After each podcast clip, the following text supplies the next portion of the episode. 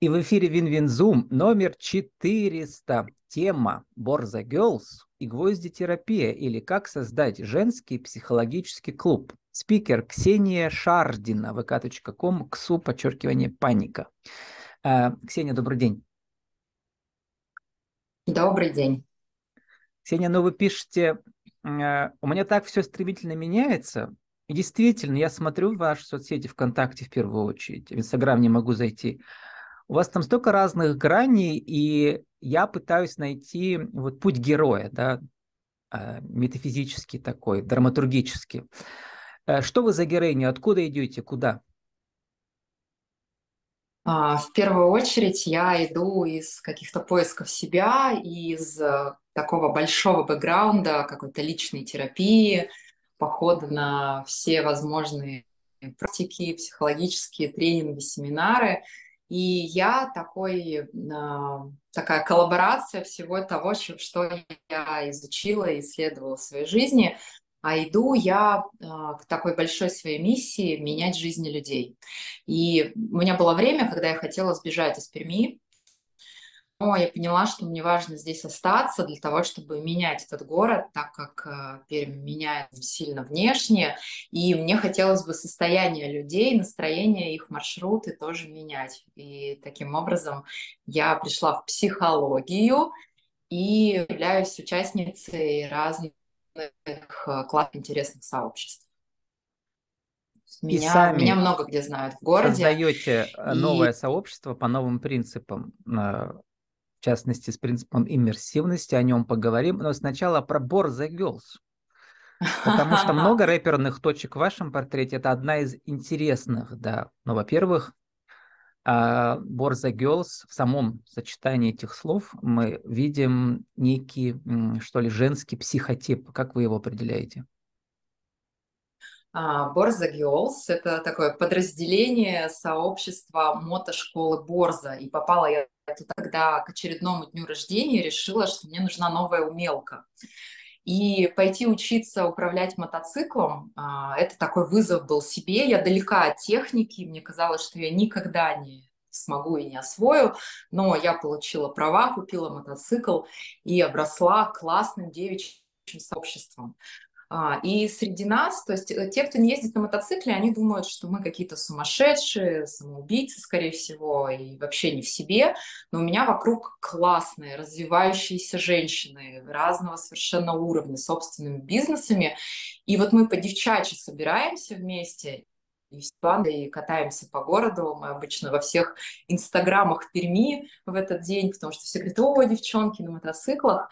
И это такое сообщество, оно крутится не, не вокруг мотоциклов как техники, оно крутится а, вокруг того, что мы те, у кого очень много свобод.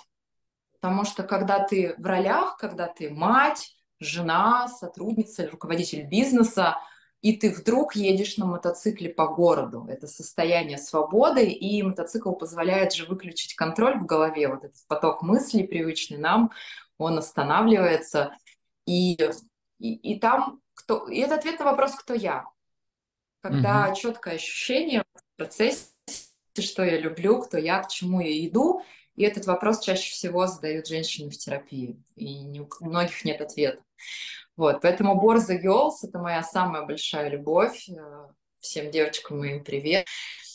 И это про смыслы, это об про поиск единомышленников и тех, кто тебя понимает, куда ты идешь, к чему стремишься и какие ощущения переживаешь. Сам смысл слова «борзый» по русскому, в русском сленге, да, он подразумевает, что это человек, который что-то смеет, или другим mm-hmm. кажется, что он э, а, смеет сделать больше, чем ему разрешено. А, вот про это что-то можете сказать? Или ну, ему кажется, что ему кто-то запрещает или разрешает? мотошколы, но mm-hmm. мне, а, мне откликает вызов обществу. Да, дерзко, да, борзо. А, да, я тот человек, который что на автомобиле, что на мотоцикле водит достаточно агрессивно, вот с какими-то такими интеллектуальными своими историями. И это вызов, и это честно, потому что что у многих триггерит, когда люди позволяют себе что-то больше. Когда я могу взять, э, оставить детей, сесть на мотоцикл. Да, в этом есть отражение всего происходящего, потому что а, ну, мотоциклисты, я не знаю, как в других городах, в Перми это периодически очень осуждается теми, кто от этого далек, нас не любят, нас стисты, поэтому... Но мы стоим на своем, и это наше право вот на такие удовольствия в жизни. А тем более вы называете себя мамой-любителем, это значит, что... Та история, когда а, я не оглядываюсь и, и не переживаю, что кто-то скажет, мать кукурка, она опять улетела на какой-то семинар в Москву, детей бросила, но я это периодически слышу в своих соцсетях, вот это осуждение, и бабушки иногда недовольны. Но да, я мама-любитель, потому что мои дети могут быть, э, не знаю, не вовремя накормлены, иногда чумазы, но при этом безумно счастливы, потому что у моих детей тоже очень много свобод. А, не знаю, например, старший сын, ему 15, сейчас проходит обучение по маркетплейсам, я говорю, давай, работай. А, младший тоже какие-то свои фокусы выкидывает, и я это поощряю. Потому что система вообще школьная, образовательная, она так загоняет в рамки. У меня младший бунтарь. Он может выйти из класса и, и просто сказать, я не хочу на этот урок пойти, mm-hmm. я не могу его переспорить, переубедить. И, и окей, Хорошо, пускай так, давайте понаблюдаем, а как будет, если мы не будем двигаться в рамках вот строгой системы. Конечно, на это я получаю, что потом он у тебя будет на красный свет ездить, там, людей, ну, в общем, какие-то страсти, но нет, я не согласна, я за то, чтобы разрешать всем сторонам своей личности проявляться, не только правильным и хорошим, потому что общество наше, которое состоит из правильных, удобных, хороших людей тихонечко отъезжает в депрессию, и каждая вторая клиентка у меня уже в преддепрессивном состоянии.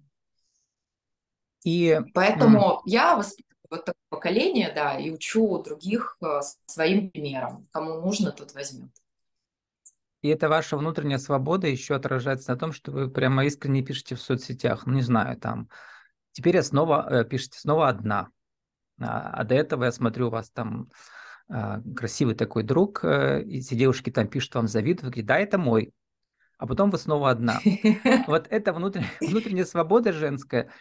Э, ведь русские женщины, они очень зависимы от мнения да, окружающих. Типа она одна, у нее никого нет, значит, все уже.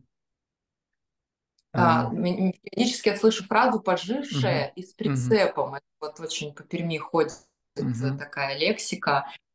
А, а для вас это то, тоже вызов, да, получается, да? А, слушайте, я за то, чтобы показывать э, честно свою жизнь. У меня очень uh-huh. не инстаграмный инстаграм. Я там могу и погревать, и поплакать, и пос- посердиться, и позлиться. Я вот, вот сама честно, вот вы спрашиваете про путь героя, я сама женщина-вызов, мне кажется. Я сама провоцирую все эти истории, провоцирую своего зрителя, да, моих и для себя, моих вы придумываете новые испытания, да, типа прыгать с парашютом в тандем-прыжке. Это тоже вызов? Да. После этого угу. я через две недели прыгнула самостоятельно, да, и управлять мотоциклом, и я мечтаю в Сочи там с этой гигантской тарзанки спрыгнуть. Я туда иду, я исследую. Да, Или пробежать страшно. марафон не просто по улицам, а Конжаковский камень. Я там был, но там как-то трудно бегать, там на лыжах можно ходить. Это очень, это очень тяжело, и я, да, это мой психотип, я фанатка вот таких вот каких-то на грани возможностей. Не всегда нужно задирать угу. свое состояние, чтобы вот там Кстати, было про грани. Про гвоздитерапию у нас тоже были разные интервью. А гвоздитерапия для вас это что? И для ваших членов а, клуба? Гвоздитерапия – это способ вот так же спровоцировать состояние, потому что как специалист, как психолог, я могу ровно ту же терапию провести с человеком, когда он сидит на диване. Не надо mm-hmm. для этого мучиться. Но есть категория людей, которым только через страдания они могут прийти прийти к состоянию вот каких-то свобод, разрешений. Это, конечно, история вот и из детства, и в психологии есть о чем поговорить, когда сначала нужно наказать, для того, чтобы получить э, прощение, какое-то поощрение. И здесь точно так же и я гвозди использую как инструмент. Когда mm-hmm. я вижу, что человек человеку важно пройти путь героя, да, вот эту стадию, когда тебе трудно, но ты преодолеваешь. И да, тоже имеет место быть. И гвозди... Все равно эта история после гвоздей я приглашаю в терапию. Если человек готов меняться, если он что-то понял, а он в любом случае что-то понял, то дальше мы двигаемся. Я не за рекорды, я не за а, то, чтобы вот стой, ты справишься, ты сможешь, и человек может через 30 секунд сойти сказать, нет, мне не подходит. Но, но, но, единственное, что в моей жизни есть про рекорды, ко дню 300-летия Перми мы а, собираем рекорд команды организаторов 300 человек, 333 человека к 300-летию Перми на гвоздях.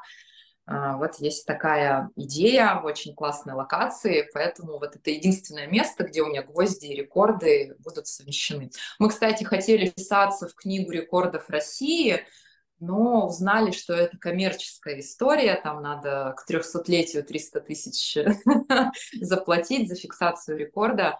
Вот, поэтому это просто будет история для себя, для города и для людей.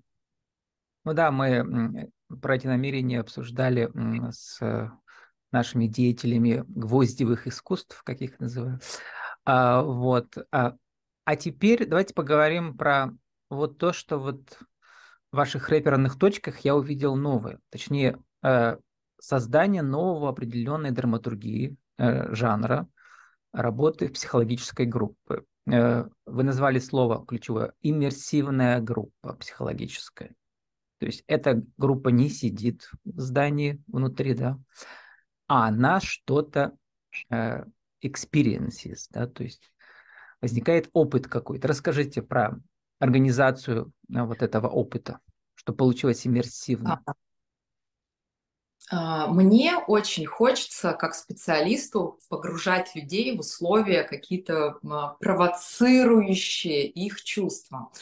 И вообще вдохновением для меня было, если не путаю, location оперного театра, когда группа людей, надев наушники, слушает э, голос, действует по какой-то инструкции и думает над какими-то вещами. И вот этот аудиоспектакль, он начинался с кладбища в Разгуляе, да, он ну, красивое, уже не действующее. И э, там в наушниках говорили, подойди к любому надгробию, к любой могиле и задавали вопросы о смыслах жизни. А, а что любил этот человек, о чем он пожалел, да, умирая, что он не успел сделать. И вот это было первое зерно а, рождения, создания моего клуба, вот этого иммерсивного психологического. Потому что, да, про смыслы жизни важно прийти, например, на то же кладбище. И уже я буду голосом вести и задавать нужные вопросы. Женщина моя, создаю женский клуб, чтобы они задумались не просто в разговоре за чаем, а в состоянии, потому что я еще гипнотерапевт, помимо прочего, да, я владею трансовыми техниками, и моя задача ввести в то состояние, где будет работа. Или, например, работа с гневом. Окей, мы едем на стрельбище или в комнату, где бьют тарелки, но не просто это делать, а сначала достаем то, что там запрятано, то, что там запрещено. Нас учили быть хорошими девочками, злиться нельзя, сердиться нельзя. И я это достаю, я это легализую, и вот все иммерсивные штуки, да, там пострелять, что-то представить, выразить гнев, разбить эту тарелку, оно дает выход эмоциям. Потому что я не тот специалист, который сидит и годами в кабинете обсуждает, а почему так случилось, почему мама меня недолюбила. Нет, мы просто переписываем файл и разрешаем то, что было запрещено. Я создаю очень неудобных женщин, но очень счастливых. В этом суть. И да, к вопросу про иммерсивность очень много идей. Например, работа с самооценкой на сцене театра. Или проигрывание сложных ситуаций, когда женщина не может ответить мужчине «нет», и мы это воссоздаем искусственно на сцене, и она тренируется отвечать иначе, отказывать, защищать свои границы. И вот так в практике это решается очень быстро. Потому что можно годами сидеть в кабинете, и ничего не поменяется в целом. Ты выходишь из кабинета, а жизнь все та же. Вот. И я за Я за полное погружение такое, 10D. Это смесь иммерсивного театра. Есть сейчас такой отдельный жанр. Вы сейчас сказали про иммерсивное аудио. Театра есть еще иммерсивные театры, где прямо спектакль происходит здесь и вокруг, и во всех а, залах да, здания.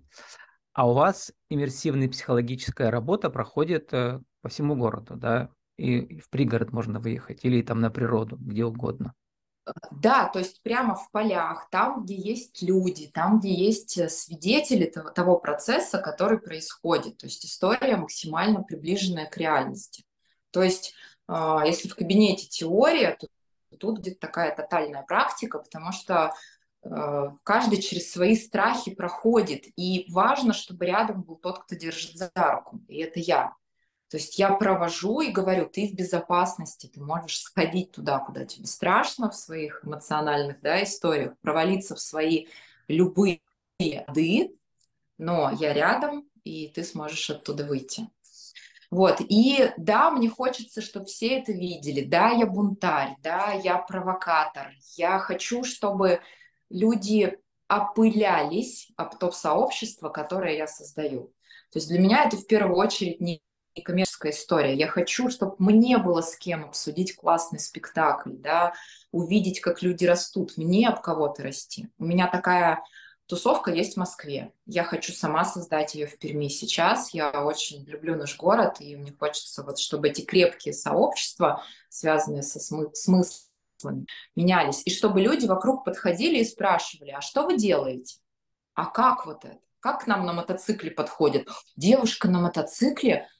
А это, это как вы на это решились? И также с иммерсивными, с иммерсивным клубом, чтобы к нам подходили и спрашивали. Вот мы вчера обсуждали спектакль представьте, да, после спектакля с точки зрения психологии и жизни. И люди подходили, а вы кто? А можно с вами? А можно? Да, можно, да, приходите.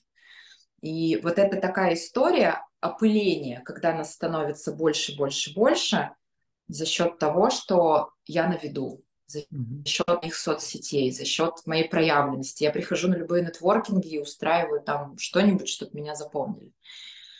Вот как раз хотел личный... спросить про а, то, что вы проявлены, это видно, да. А вот как найти такую же проявленную целевую аудиторию?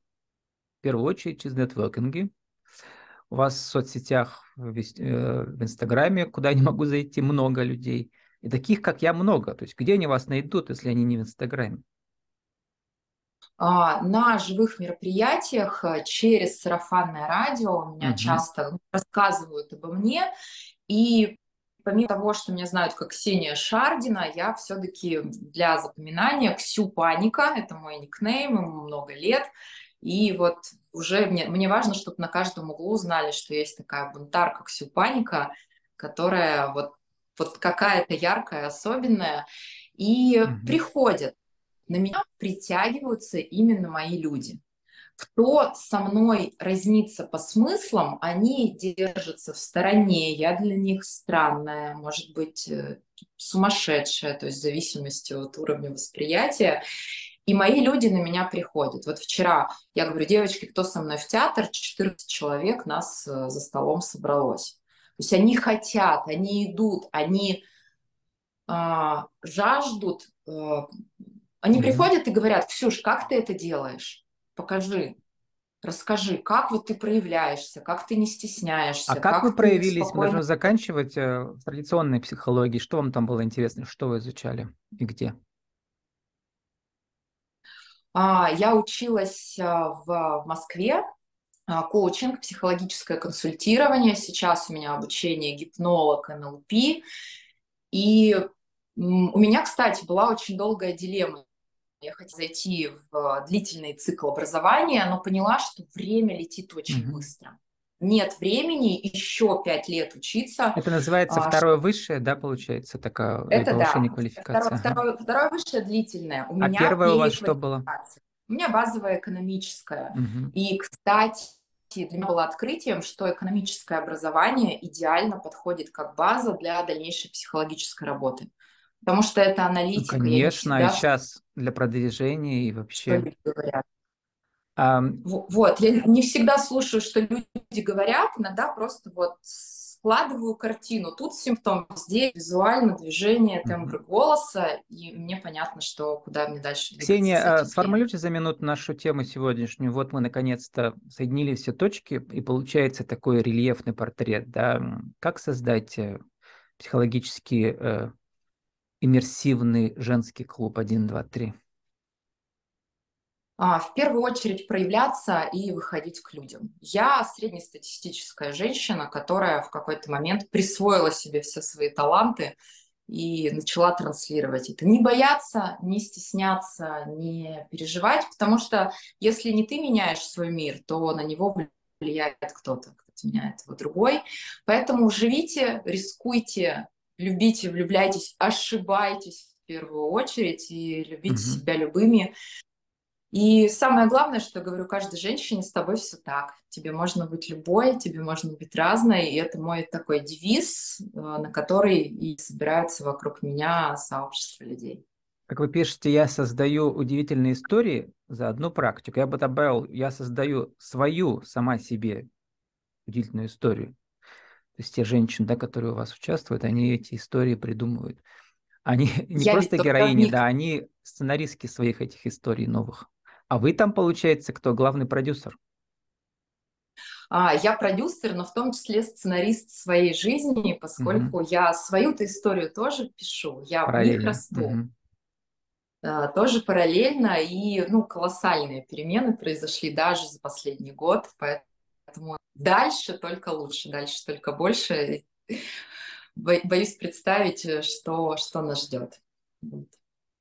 Как э, пишет наша героиня, проведет она вас бережно и со смыслами, а, а туда, куда вы а, сами, видимо, для себя придумаете новый сюжет вашей жизни. Ксения Шардина, mk.com, ксу, подчеркивание, паника. Наша тема Борза Girls и гвозди терапии, или как создать женский иммерсивный психологический клуб. Ксения, спасибо, удачи вам.